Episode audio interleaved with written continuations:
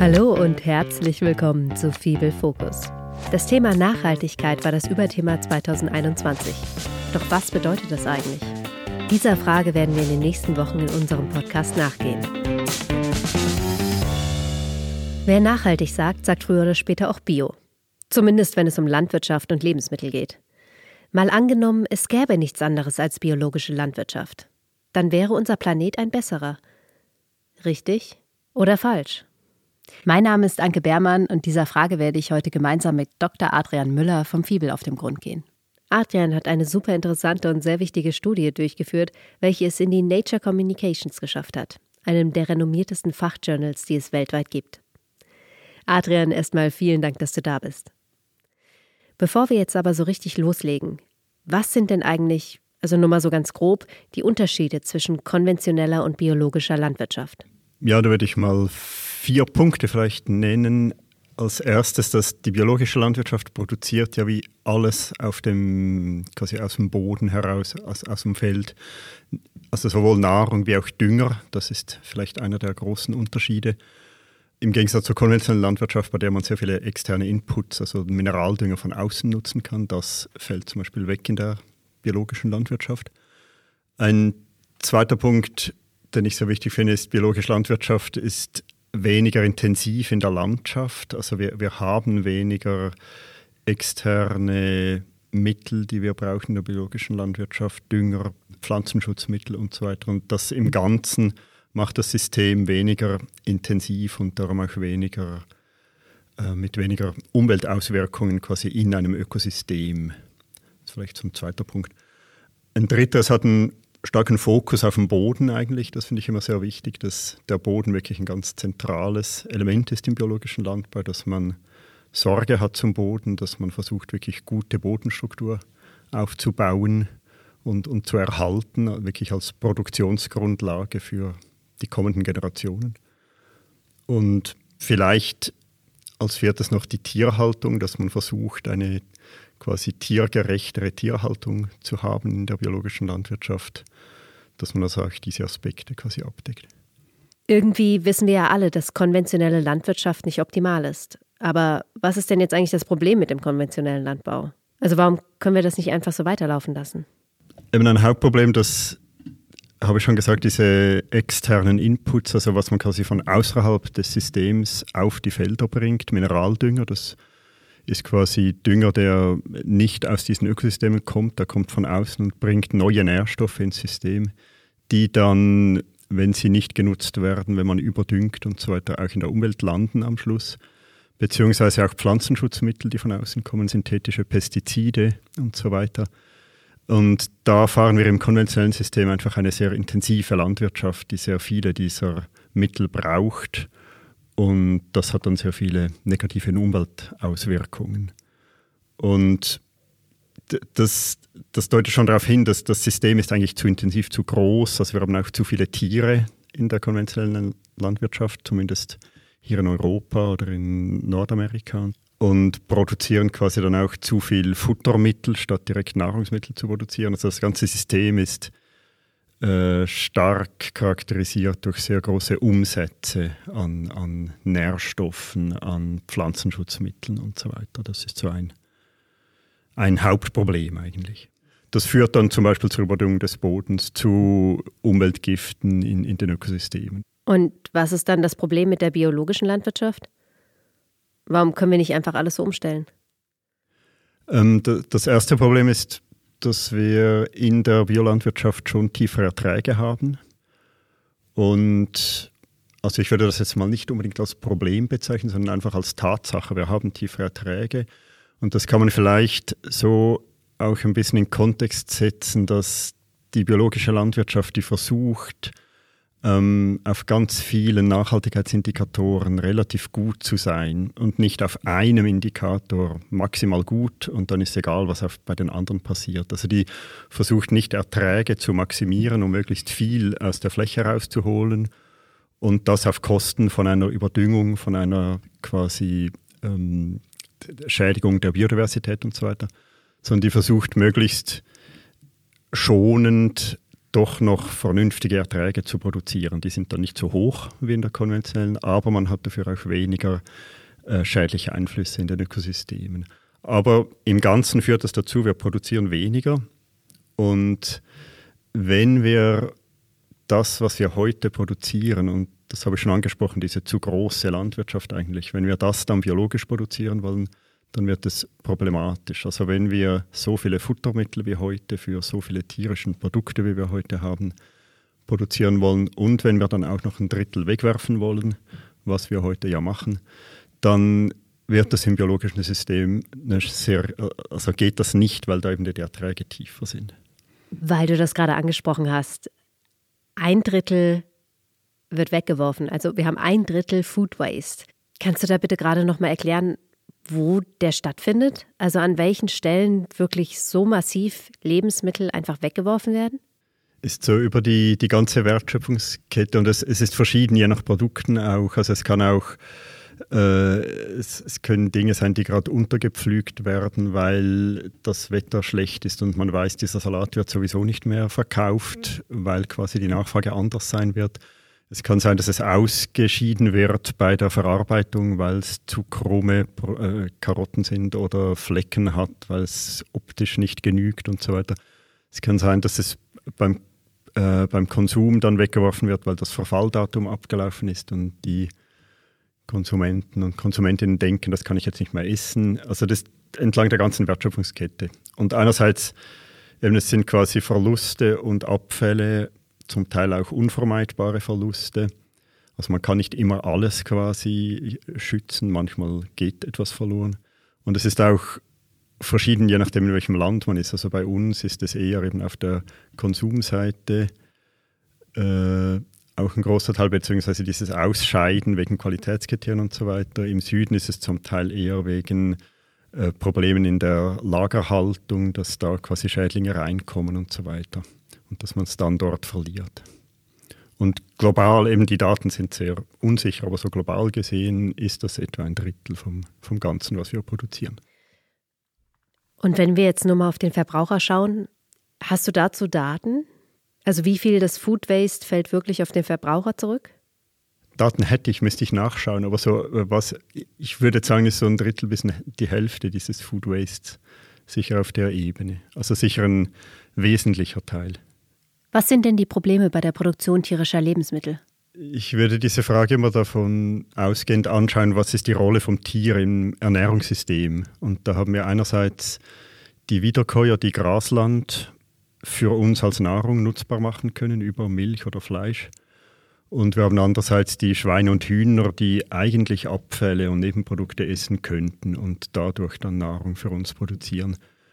Und im heutigen System ist es aber so, dass wir sehr viel Futtermittel, die wir eigentlich auch selber essen könnten oder die wir auf dem Acker produzieren, auf dem wir direkt Nahrung produzieren könnten, an die Tiere verfüttern. Also sei das Soja oder Futtermais. Also in der Schweiz ist, ich glaube, die zweitwichtigste Kultur flächenmäßig ist Futtermais, also eine riesige Menge.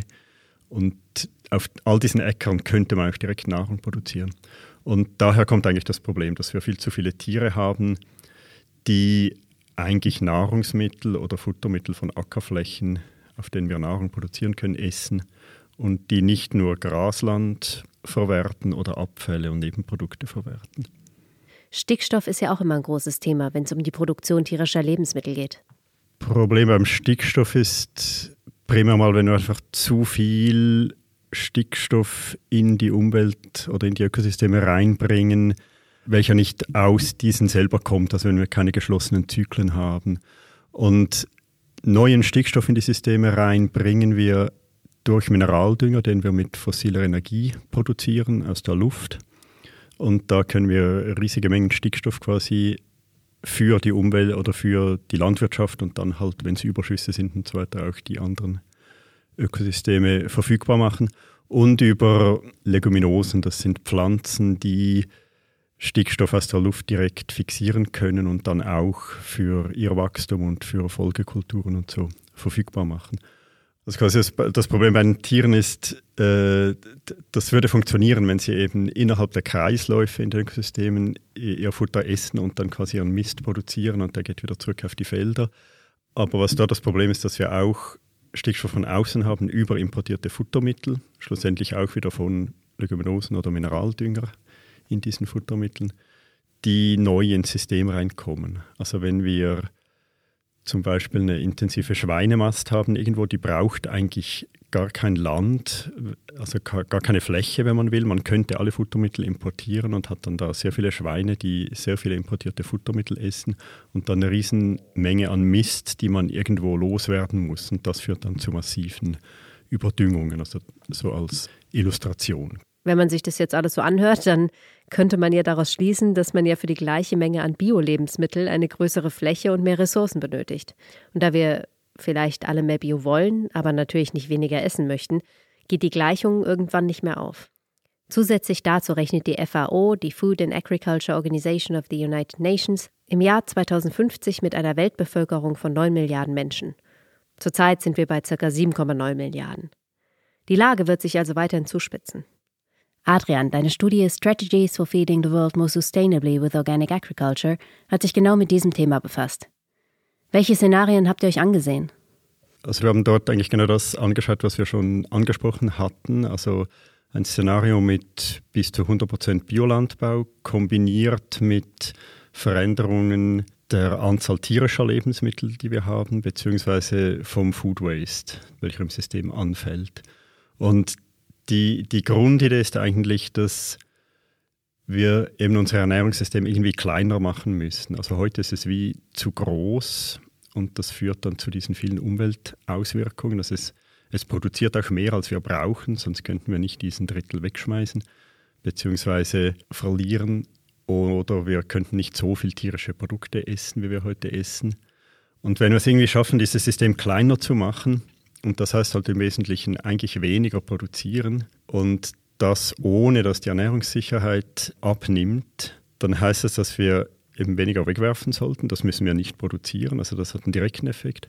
Und dass wir weniger Tiere, tierische Produkte essen sollten. Dann müssen wir weniger Futtermittel produzieren und können quasi direkt die pflanzlichen Produkte vom Acker essen. Und wenn das Ernährungssystem in der Weise kleiner wird, gibt es wie Raum für äh, weniger intensive Produktionssysteme wie Bio, die tiefere Erträge haben und dann dennoch genug Kalorien und Protein produzieren können, um die Welt zu ernähren. Das ist so ein bisschen die, die, die Logik dahinter. Und eben das Wichtige ist eigentlich, man kann nicht nachhaltige Landwirtschaft, das jetzt hier als Bio abgebildet, denken, ohne über nachhaltigen Konsum nachzudenken. Also wenn man viel Bio will, muss man auch sagen, okay, dann müssen wir schauen, dass wir weniger Abfall haben und weniger tierische Produkte essen. Da herrscht ja ein sehr großes Ungleichgewicht. Also wenn man sich jetzt Länder anschaut, in denen die Menschen ohnehin schon unter Armut und Hunger leiden, äh, wie sieht es da aus? Genau, wenn man das ein bisschen feiner anschaut, dann dann gibt es natürlich auch Kontext, in dem man eigentlich sagen muss, hier müsste man eigentlich mehr tierische Produkte noch haben, auch je nachdem, sei es von Ernährungssicht oder auch je nachdem, wie die Ressourcen aussehen. Da, das ist wirklich so eine globale Mittelaussage und die gilt natürlich besonders pointiert für, für eben Europa, Nordamerika und so weiter die extrem hohen tierischen Produktemengen, die sind natürlich sehr ungleich verteilt. Und da hat es dann auch Länder, bei denen man sagen muss, in diesen Simulationen, da hat es eigentlich Raum für mehr Tiere, wenn man das Grasland quasi je nachdem besser nutzt oder so, beziehungsweise Abfälle, Nebenprodukte besser noch einsetzt. Da, das gibt dann schon sehr, es muss dann genauer schauen, wie es in den einzelnen Ländern aussieht und was deren Produktionsgrundlagen wirklich sind. Also wir haben das quasi auf Länderebene gerechnet, aber dann wie global dargestellt eigentlich in, diesem, in dieser Arbeit. Wie sieht dann also eine zukunftsorientierte, nachhaltige Landwirtschaft aus? Ich würde vielleicht sagen, man hätte so noch 80 Prozent der Wiederkäuer und vielleicht noch ein Sechstel der Schweine und Hühner. Und man hätte vor allem nicht mehr diese Riesenmengen an Futtermais, würde ich mal sagen. Und man muss auch schauen, wo überall machen Kunstwiesen Sinn. Also dass man wirklich nur noch die Mengen hat, die von der Fruchtfolge her nötig sind und dass man die auch nicht massiv überdüngt oder so. Also man hätte dann schon eine starke Veränderung der Produktionsstruktur. Aber das würde doch einiges an Flächen freigeben, die man dann direkt für Nahrungsproduktion nutzen könnte. Was würde das dann für unsere Ernährung bedeuten? Also gerade die Menschen, die sehr gerne doch relativ viel Fleisch essen, die müssten das ja dann doch reduzieren, oder? Es müsste weniger sein als heute, ja. Und schon ein gutes Stück weniger. In der Schweiz als Grasland wäre der Effekt bei den Wiederkäuern weniger groß als bei den äh, Schweinen und Hühnern. Aber es wäre schon also ziemlich spürbar. Aber es das heißt nicht, dass man vegan werden muss. Das, das ist jetzt nicht von so einer Ressourcen äh, quasi Perspektive her die, die Schlussfolgerung. Für diese Reduktion an tierischen Lebensmitteln, hast du da auch nochmal Zahlen, die man vergleichen kann? Also wenn man das im Global anschaut, hat man irgendwie heute etwa 240 Gramm pro Woche und Person und das würde etwa auf 130 runtergehen beim Fleisch der Wiederkäuer. Bei der Milch von etwa 1700 Gramm auf 950 Gramm, also ist immer so etwa die Hälfte hier jetzt global gesehen. Und bei Schweinen und Geflügel, da wäre es eine noch größere Reduktion, das wäre von etwa 540 Gramm auf 50 Gramm runter, also etwa ein Zehntel noch. Das, jetzt wirklich die, das sind die globalen Rechnungen. Und bei den Eiern eigentlich auch von 160 auf 15 oder so. Auf 15? Ja, also äh, 160 Gramm auf 15 Gramm pro Woche, pro Person. Wie, das, das Auf ist ein dann, Zehntel. Ja, das ist dann wie viel Ei? Ein Viertel. okay, das, das, wird, äh, das wird hart. Das wird knapp. Aber, ja. Genau. Und ja, aber, aber das spiegelt quasi wieder, wie man wie wir diese Tiere füttern können oder, oder nicht und wie viele dieser Tiere wir uns quasi leisten wollen. Und Schweine und Hühner, die, die stehen halt dann sehr schnell direkt in Konkurrenz mit den Menschen für, für das Futter, das man quasi, oder die Nahrung, die man eben direkt vom Acker produzieren könnte. Darum geht es dort so viel runter. Wenn man das jetzt heute anfangen könnte umzustellen, welche Anteile an biologischem bzw. konventionellen Landbau wären da für dich optimal? Meine Hoffnung wäre, dass quasi die konventionelle Landwirtschaft sich der Biolandwirtschaft angleichen würde in vielen Sachen. Und ich denke mal, es wäre schon wunderbar, wenn man irgendwie 50 Prozent Bio hätte. Das wäre auch noch machbar. Jetzt bezüglich Nährstoffversorgung, das ist ja auch so eine Herausforderung, dass man, weil man eben in Bio nicht nur die Produktion, sondern auch die Düngung quasi auf der Fläche produziert, dass man da genug Nährstoffe wirklich ins System bekommt oder im System hält. Ähm, aber wir haben mal so, glaube ich, so abgeschätzt, wenn man 50, 60 Prozent Bio hat, und etwa 50 Prozent Reduktion der Kraftfuttermittel und 50 Prozent Reduktion der Nahrungsmittelabfälle, dann hat man ein System, was noch gut funktioniert mit der Nährstoffversorgung, mit dem Landverbrauch, der geht dann nicht hoch und so weiter. Also wenn man nur schon so weit käme, wäre man sehr weit eigentlich. Und eben ich würde das auch mehr sehen als quasi wie das Biosystem als, als Leuchtturm, wie, wie könnte ein nachhaltiges Produktionssystem aussehen. Und dass man in die Richtung gehen kann, dass man das jetzt aber nicht 100% erreichen muss, weil da gibt es natürlich sehr viele Herausforderungen. Also man, man braucht, es ist je nachdem wissensintensiv, also man muss auch wirklich die Beratung, die Ausbildung irgendwie bereitstellen können, dass man das machen kann. Es gibt je nach dem Kontext, in dem Bio besonders schwierig ist, wenn man sehr arme Böden hat, dass man da wirklich gute Bodenstruktur aufbauen kann überhaupt mal. Man muss auch an der Züchtung arbeiten, also dass man wirklich Sorten hat, Saatgut hat, das fürs Biosystem eigentlich gezüchtet ist und für das gut funktioniert. Also da gibt es einen ganzen Rattenschwanz an Dingen, die man bedenken muss. Das heißt, für dich wäre 50-50 schon mal ein echt guter Anfang. Ein gutes Ende vielleicht. Also wenn man, wenn man die, die Farm-to-Fork-Strategy der EU anschaut, wollen die ja 25 Prozent Bio haben, glaube ich, bis 2030. Und wenn man da so die Kurve anschaut, wie die Biofläche gewachsen ist, dann muss dieses Wachstum massiv zunehmen, schon für dieses Ziel. Und klar, wenn man dann bis 2050 50 Prozent Bio hätte, wäre das äh, sicher eine gute Sache, fände ich jetzt. Also auch noch nicht übertrieben viel, dass es dann eben schwierig wird mit Nährstoffen. Aber der Anfangspunkt ist eher heute. Und die konventionelle Landwirtschaft? Weil du ja gesagt hast, man könnte das vielleicht auch so ein bisschen angleichen an das Bio. Also wie würde das dann für dich aussehen? Dass man halt schon vermehrt quasi beim Pflanzenschutz schaut, wie kann man das kompatibel mit Ökosystemen machen, dass man bei der Düngung schaut, äh, wie schafft man das ohne massiv zu überdüngen, ähm, dass man auch den Fokus auf den Boden wirklich hat. Wie, wie vermeidet man Erosion? Wie baut man gute Bodenstruktur auf? Also all diese Sachen. Diverse Fruchtfolgen, das kann man ja alles im Konventionellen auch machen eigentlich. Dann würden die negativen Umweltauswirkungen, ohne dass man jetzt auf Bio umstellen muss als Ganzes, natürlich auch reduziert werden. Also ich würde das nicht so schwarz-weiß malen. Ich würde eher sagen, Bio ist so ein sehr gut beschriebenes, quasi kodifiziertes System, wie man nachhaltige Landwirtschaft machen kann. Aber es gibt natürlich, und das kann wie als, als Leitbild dienen, aber man kann das natürlich auf sehr viele Arten noch machen. Das heißt, 100% Bio wäre überhaupt nicht möglich, oder doch? Ähm, also es wäre möglich von der, also es wäre herausfordernd,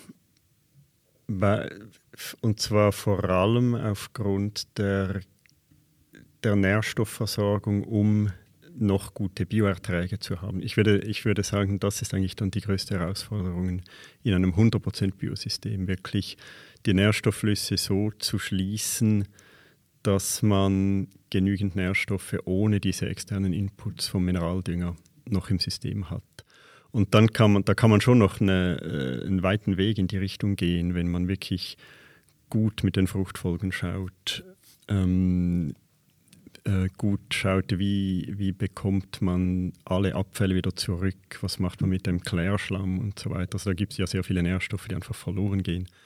Aber eben weil man quasi neue Nährstoffe nur auf der Fläche selber bekommt und nicht von außen, wäre 100% wirklich eine Herausforderung. Und darum würde ich sagen, man, man muss ja nicht auf 100% gehen, aber wenn man schon massiv Richtung 30, 50 Prozent geht, wäre man schon sehr viel besser unterwegs.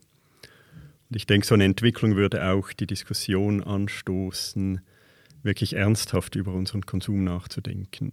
Und, und das hilft dann natürlich auch schon weiter. Wenn du jetzt sagst, ernsthaft über unseren Konsum nachzudenken, wer glaubst du, hat da die Macht, das eigentlich zu steuern? Also ist es der Konsument, der mit seinem Einkaufsverhalten viel bewegen kann oder muss das von oben kommen? Ich glaube, dort haben auch die quasi die großen Marktakteure eine wichtige Rolle zu spielen. Und da habe ich quasi immer die Frage, wie, wie sieht euer Businessmodell aus 2050, wenn ihr davon ausgehen müsst, es gibt nur noch, sagen wir jetzt ein Zehntel so viel Schweine und Hühner und nur noch irgendwie halb so viele Wiederkäuer oder sowas. Wie, wie sieht das Businessmodell aus? Dann, dann können Saatgutfirmen nicht darauf aufbauen, dass sie massiv Saatgut für Futtermittel produzieren und Umsatztreiber in Filialen kann nicht mehr das Fleisch sein und so. Und da denke ich, muss man auch mal ansetzen, dass man wirklich versucht zu überlegen, okay, wenn wir so eine Welt haben möchten 2050, äh, nicht nur welchen Konsum brauchen wir dann, welche Produktion, sondern auch welche Businessmodelle muss in der, müssen in der Wertschöpfungskette implementiert werden, damit wir das haben können und welche Politik unterstützt das dann. Und quasi diese wirtschaftlichen Aspekte, die finde ich, eben die müsste man auch schon heute angehen. Also man weiß dann 2050 verkaufe ich noch so viel Fleisch oder sowas, wie muss ich mein, mein Unternehmen ändern, damit das funktioniert. Und dann kann ich eigentlich jetzt gleich anfangen und mir die Schritte zurechtlegen. Wäre grüne Gentechnik für die Zukunft eine Option? Also ich als Forscher finde immer, man soll all diese Dinge anschauen, quasi objektiv schauen, wie, wie ist da Potenzial drin, was sind die Gefahren und so weiter. Jetzt in diesem Kontext Gentechnik oder all diese neuen Technologien finde ich halt immer ein Vorsichtsprinzip relativ wichtig, also dass man da wirklich vorsichtig ist. Es kommt auch hier immer natürlich der ganze Komplex an, wie wird das institutionalisiert dazu, also welche Marktmachtverhältnisse ergeben sich daraus und ist das jetzt bei neuer grüner Gentechnik anders als bei dem, was wir schon hatten? Oder, also ich würde das quasi wissenschaftlich anschauen mit Vorsicht. Ich denke, es hat jetzt im Biosystem keinen Platz, weil Bio für, für Gentech frei steht. Also da würde ich jetzt nicht sagen, Bio muss CRISPR-Cas aufnehmen. Aber als Wissenschaftler würde ich quasi das jetzt noch nicht gerade verteufeln. Eine kleine Infobox. CRISPR-Cas ist eine molekularbiologische Methode, um DNA gezielt zu schneiden und zu verändern. Gene können mit CRISPR-Cas-Systemen eingefügt, entfernt oder ausgeschaltet werden. Ich würde es da auch nicht voll drauf sitzen. Also ich denke, wir haben in diesen systemischen Ansätzen zum Teil viel größere Hebel, statt wenn wir nur an Effizienzen rumschrauben. Also ich denke, wenn wir es irgendwie schaffen, eben weniger Fleisch zu produzieren, weniger Abfälle zu haben, dann müssen wir nicht darüber nachdenken, ob wir irgendwas noch drei oder sieben Prozent effizienter machen können, quasi, weil das andere viel mehr einschenkt. Und klar kann man dann sagen, ja, aber es ist utopisch, dass wir unser Verhalten so ändern und so weiter. Andererseits habe ich das Gefühl, ja, wir müssen das einfach irgendwie schaffen, sonst rennen wir nur von einem Problem ins nächste und versuchen immer mit irgendwelchen technischen Lösungen das dann wieder zu fixen, aber dass es am Ende nicht irgendwie nicht aufgeht. Also hängt es ja letztendlich doch am Verbraucher. Dass wir unser Konsumverhalten ändern müssen, um das Ganze überhaupt möglich zu machen. Das finde ich schon einen großen Hebel. Und vielleicht Digitalisierung, ich finde, wenn man dort auch radikal unterwegs ist, kann man vielleicht auch mehr bewegen. Also wenn man sagt, wir schauen auch äh, bodenlose Landwirtschaft quasi an. Also was können wir Orsol produzieren? Heute haben wir schon, ich glaube, 90 Prozent der konventionellen Tomaten in der Schweiz sind ohne Boden produziert, glaube ich. In Bio darf man das nicht, weil quasi wirklich dieser Fokus auf dem Boden so wichtig ist. Und da frage ich mich, kann nicht so eine Produktion auch einen Teil der Lösung sein? Also ich überlege mir dann immer, wenn Konsumenten Ware nachfragen, die äh, also quasi unreife Biotomaten, die schmecken ja auch nach nichts. Und die kann man dann auch Orsol produzieren. Das ist vielleicht besser für die Umwelt. Und wenn es den Konsumenten egal ist, wieso nicht? Und auch da das Vorsichtsprinzip, dass man sagen muss, sind diese Produkte wirklich gesund? Also da gibt es ja so eine Diskussion, dass die je nachdem weniger wichtige Mikronährstoffe oder so äh, quasi Verbindungen drin hätten. Es gibt die Frage, wie ist es mit dem Energieverbrauch? Und je nachdem, wo man die macht, also wo man solche Sachen hinstellen würde, muss man natürlich schauen, wie, wie sieht es mit der Sicherheit der Infrastruktur aus und so weiter. Aber ich denke, wir, wir, müssen in solchen großen He also wir müssen solche großen Hebel identifizieren und die mal ernsthaft anschauen, was kann welche Rolle spielen. Und ja, wieso nicht auch solche Orsol-Produkte, wenn sie nachhaltig sind mit geschlossenen Kreisläufen. Noch eine kleine Infobox. Die Orsol-Produktion ist ein Anbauverfahren in beheizbaren Gewächshäusern ohne die Verwendung von Erde.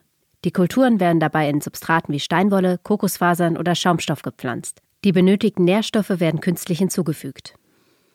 Und ich finde es wichtig, auch da nicht 100 Prozent, sondern das, was quasi im Feld steht, möglichst bio, das ist im Ökosystem. Und wenn man aber einen Teil aus dem Ökosystem rausnehmen kann in einer Industriehalle, wieso nicht?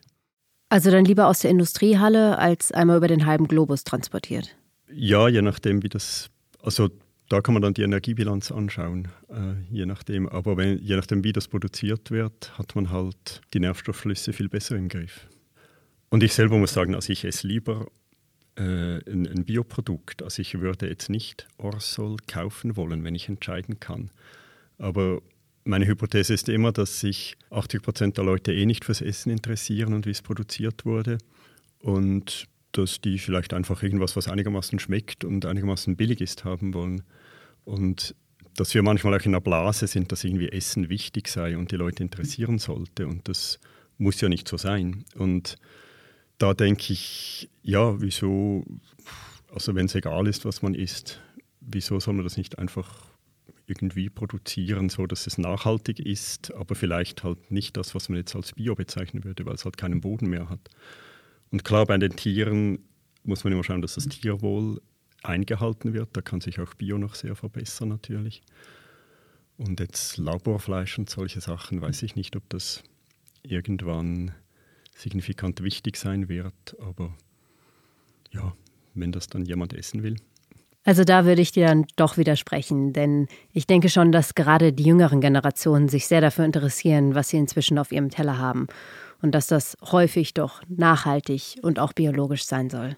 Es sind ja inzwischen schon mehr als ein Viertel der Leute, die mehr Bioprodukte als konventionelle Produkte konsumieren. Also das müsste man, wenn das in sinnvoller Frist wirklich großflächig eine Veränderung wäre, müsste man das ja relativ schnell, also sagen wir in drei Jahren, in den Umsätzen an Fleisch in, bei Coop und Mikro und so weiter sehen. Und ich weiß nicht, wie da, ob man da diese drastischen Veränderungen schon sieht. Na, das hoffe ich doch sehr, dass wir das in den nächsten Jahren sehen werden. Ja, hoffen tue ich auch. Aber ich bin ein bisschen zurückhaltend mit der Annahme, dass sich wirklich eine große Mehrheit der Leute dafür interessieren wird, wie das Essen wirklich produziert wurde. Na, um da etwas mehr aufzuklären, machen wir zum Beispiel diesen Podcast. Und damit sind wir jetzt auch schon am Ende unserer heutigen Folge angekommen. Vielen Dank, Adrian, dass du da warst. Gern geschehen. Um jetzt nochmal auf unsere ursprüngliche Frage zurückzukommen. Wäre unser Planet ein besserer, wenn es nur noch biologische Landwirtschaft gäbe? Wir meinen, jein. Nachhaltige Landwirtschaft ist nur möglich, wenn sie in Kombination mit dem Konsum gedacht wird. Dann aber eröffnen sich vielversprechende Möglichkeiten. Der biologische Landbau kann dabei eine zentrale Rolle spielen. Den Link zu Adrians Studie sowie viele weitere interessante Infos zum heutigen Thema findet ihr natürlich wie immer in den Show Notes. Wir vom Fibel Focus Team wünschen euch ein gutes, nachhaltiges neues Jahr und wir hören uns 2022 wieder.